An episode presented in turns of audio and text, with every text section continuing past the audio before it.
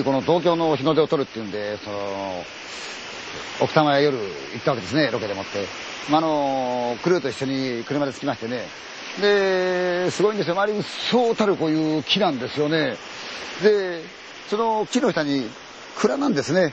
あの、白い壁の綺麗な、あれは蔵を直したもんなのか、それとも新たに作ったもんか分かりませんけど、オクラがありましてね、そこが私の泊まるとこなんですよ。で、どうぞ稲川さんお入りくださいって入りましたらば、綺麗なこのフローリングっていうんでしょうかね、板引きになってまして、一つ二つ部屋があって三つ目でしたかね、その三つ目の一番奥の部屋が私の部屋でした。非常に清潔で綺麗なんですけども、ただあの冬場ですから、日の出という時間考えますとね、大体7時10分ぐらいには日が上がっちゃうんですよね。そうなると山へ上がって、その日の出を取るわけで、どう考えても3時半かそんなには上がってなきゃまずいだろうから、えー、その時間に出ましょうかという話になったんですよ。で、私ね、自分の部屋の窓をポーンと開けたんです。あの、された小さな障子みたいなのがありまして、開けると、小さな窓から笹がこう見えましてね、その向こうに我々が乗ってきた車がポツンと止まってるんですね。駐車場の裏手なんですよ。で、目覚ましつけときましてね、え2時回った頃かな、目開きました。ところが、この洗面所がないんですよね。弱っちゃったのどうしようかなと思ってね、やっぱり一応テレビに映る意味ですから、洗面所を探そうと思って、あ、それじゃあ母屋へ行こうと。で、やっぱり寒いですから、私あの、ズボン履いて、シャツつけて、で、上から、あの、浴衣着て、で、土手ら着て、変な格好でもってですね、その洗面道具持って、このひたひた出たわけですよ。で、その遅れの玄関口行くと、桁が、旅館のがありましたんで、靴下履いたまんま桁突っかけて、ガラガラガラって開けましたらね、空すごいんですよね。本当にあの、満天の星なんですよね。うわ東京でこんなに星があるもんかなと思ってね、周りはうっそうたるきなんですよ。さてな、どっちかと思ったら、私あの、駐車場から降りて、すぐに、その、お蔵入りしちゃったもんですからね、母屋の方向知らないわけですよね。で、どうしようかなと思ってまして、今日行ってみたら、ちょっと渓谷になってるんですよ。渓谷の下に、長い屋根が見えたんですよね。古い長い屋根。あ、ああ、そうか。あの屋根、あれ、旅館だなと思って、じゃあ母屋行ったろうと思ってね、そのまんまその、横へ歩いてって、その、崖の下にある、その渓谷のとこにあるその母屋に向かって、こう降りたわけですよね。階段を、とっとこ、とっとこ、とっとこ、う、ちょっとぬかるんでましてね。それで降りてって、その母屋の前に立ったんですよ。下にあの、落ち葉とかね、枯れ草みたいなのがわさーっとしまってね、これまた随分古いなぁと思ったんですよね。使ってないみたいにね、古いんですよ、それも。汚れてましてね、時代物で。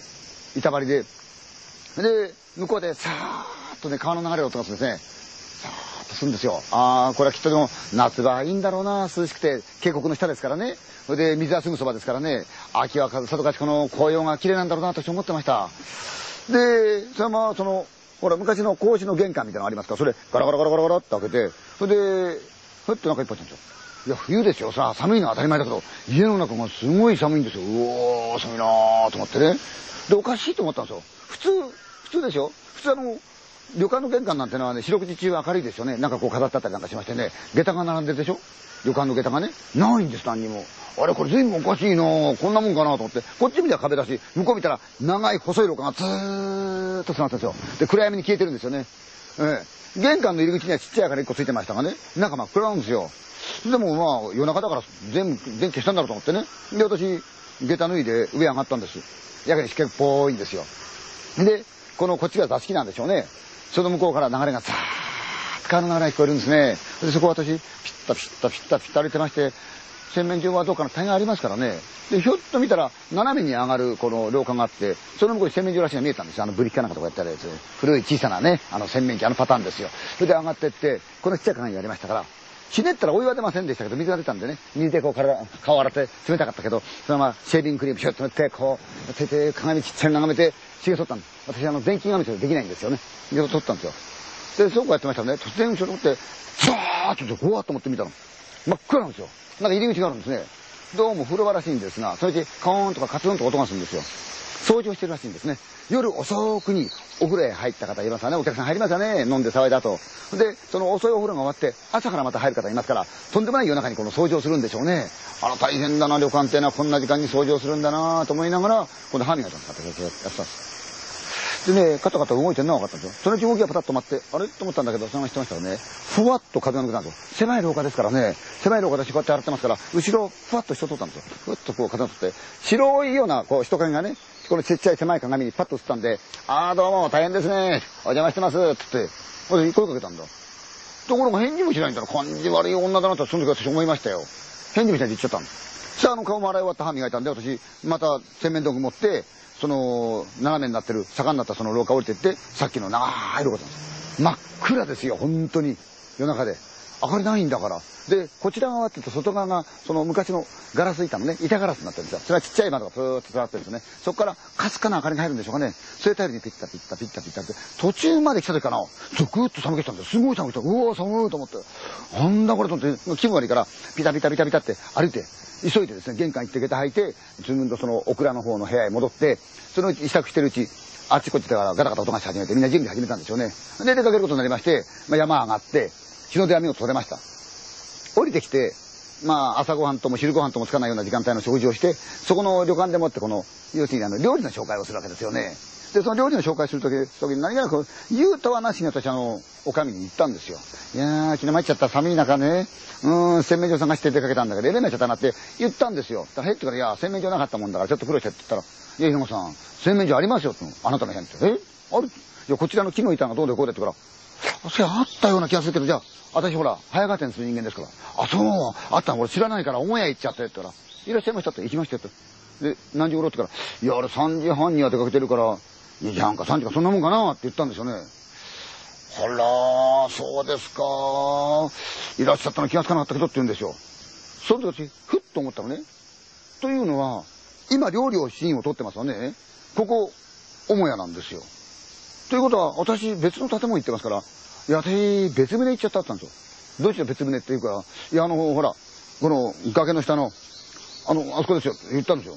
長い屋根のあるね、渓谷のとこにある、あのー、建物だっつったら、行かれたんですか？あの、渓谷のとこあるでしょ長い屋根のっての。あれ、うちじゃありませんよって言うんですよ。え？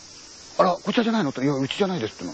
あれ、昔からあるって。だって川流れてるし、夏はいいでしょ秋は紅葉じゃない？釣りはできるし、川の流れはって言ったら、えー、いいとこなんですけど、うちで旅館をやる前からあそこ、もうすでに辞めて何もやってませんでしたよって。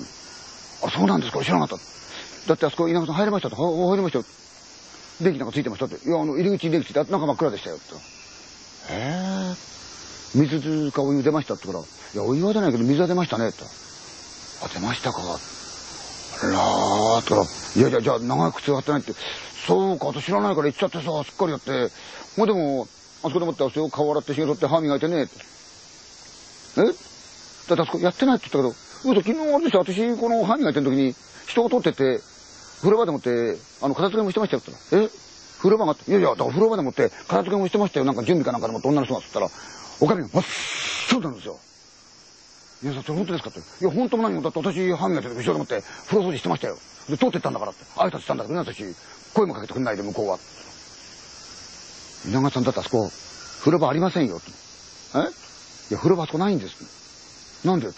だってあそこの、お風呂場が火事で燃えて、あそこで、あそこのお金なくなってるんですよ。って言うんですよ。えー？と思ってね、昼間のことですから荷物を置いて、そのちょっと割り見てくるから。つって、タッタタタって言ったら、私昨日その渓谷降りた階段？階段じゃないんですよ。崖が崩れて、それで階段に見えてたんですね。私そこをこうやって下降りてったんですよ。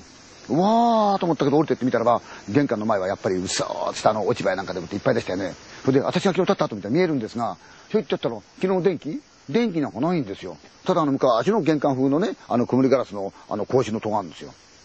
ええーと思って、手つけて、カッと開けてみたんですよ。嫌だなと思って、カッと開けてみたんですよ。隙間転がりましたよ。10センチぐらいかな。そこからちょっと詰まるんでね。で、覗いたんですよ、やっぱり怖いし、好奇心があるし、かといって確かに私昨日そういう体験してますからね。覗いてみると、玄関に昨日私が立った後、出たの跡が残ってるんですよ。あの、湿り気のところを踏んでいったもんだから、ポッと残って。私がいた後でしょ。私、光に違いないんです、そこに。それで、廊下の方だったら、埃が溜まってるんですふーっと。およせよ、俺はここ歩いたのかと思って。昼でもこんな暗いのよく俺歩いたなと思いながら、ふーどうしよう、入ろうか入るのかと思ったけど、やはりさすがに怖いもんがありましたね。やめようかなと思って。どうしようかなと思って、えー、もうやめとこうと思って、バーン閉めたんですよ。途端に、その曇りガラスの玄関に、私の姿やその後ろの景色がパッと映ったんですよね。昨日真っ暗だったから私何も見えなかったわけですよ。で、見えたんで、えー、と思ってそのまま閉めといて、くるっと閉めたんですよ。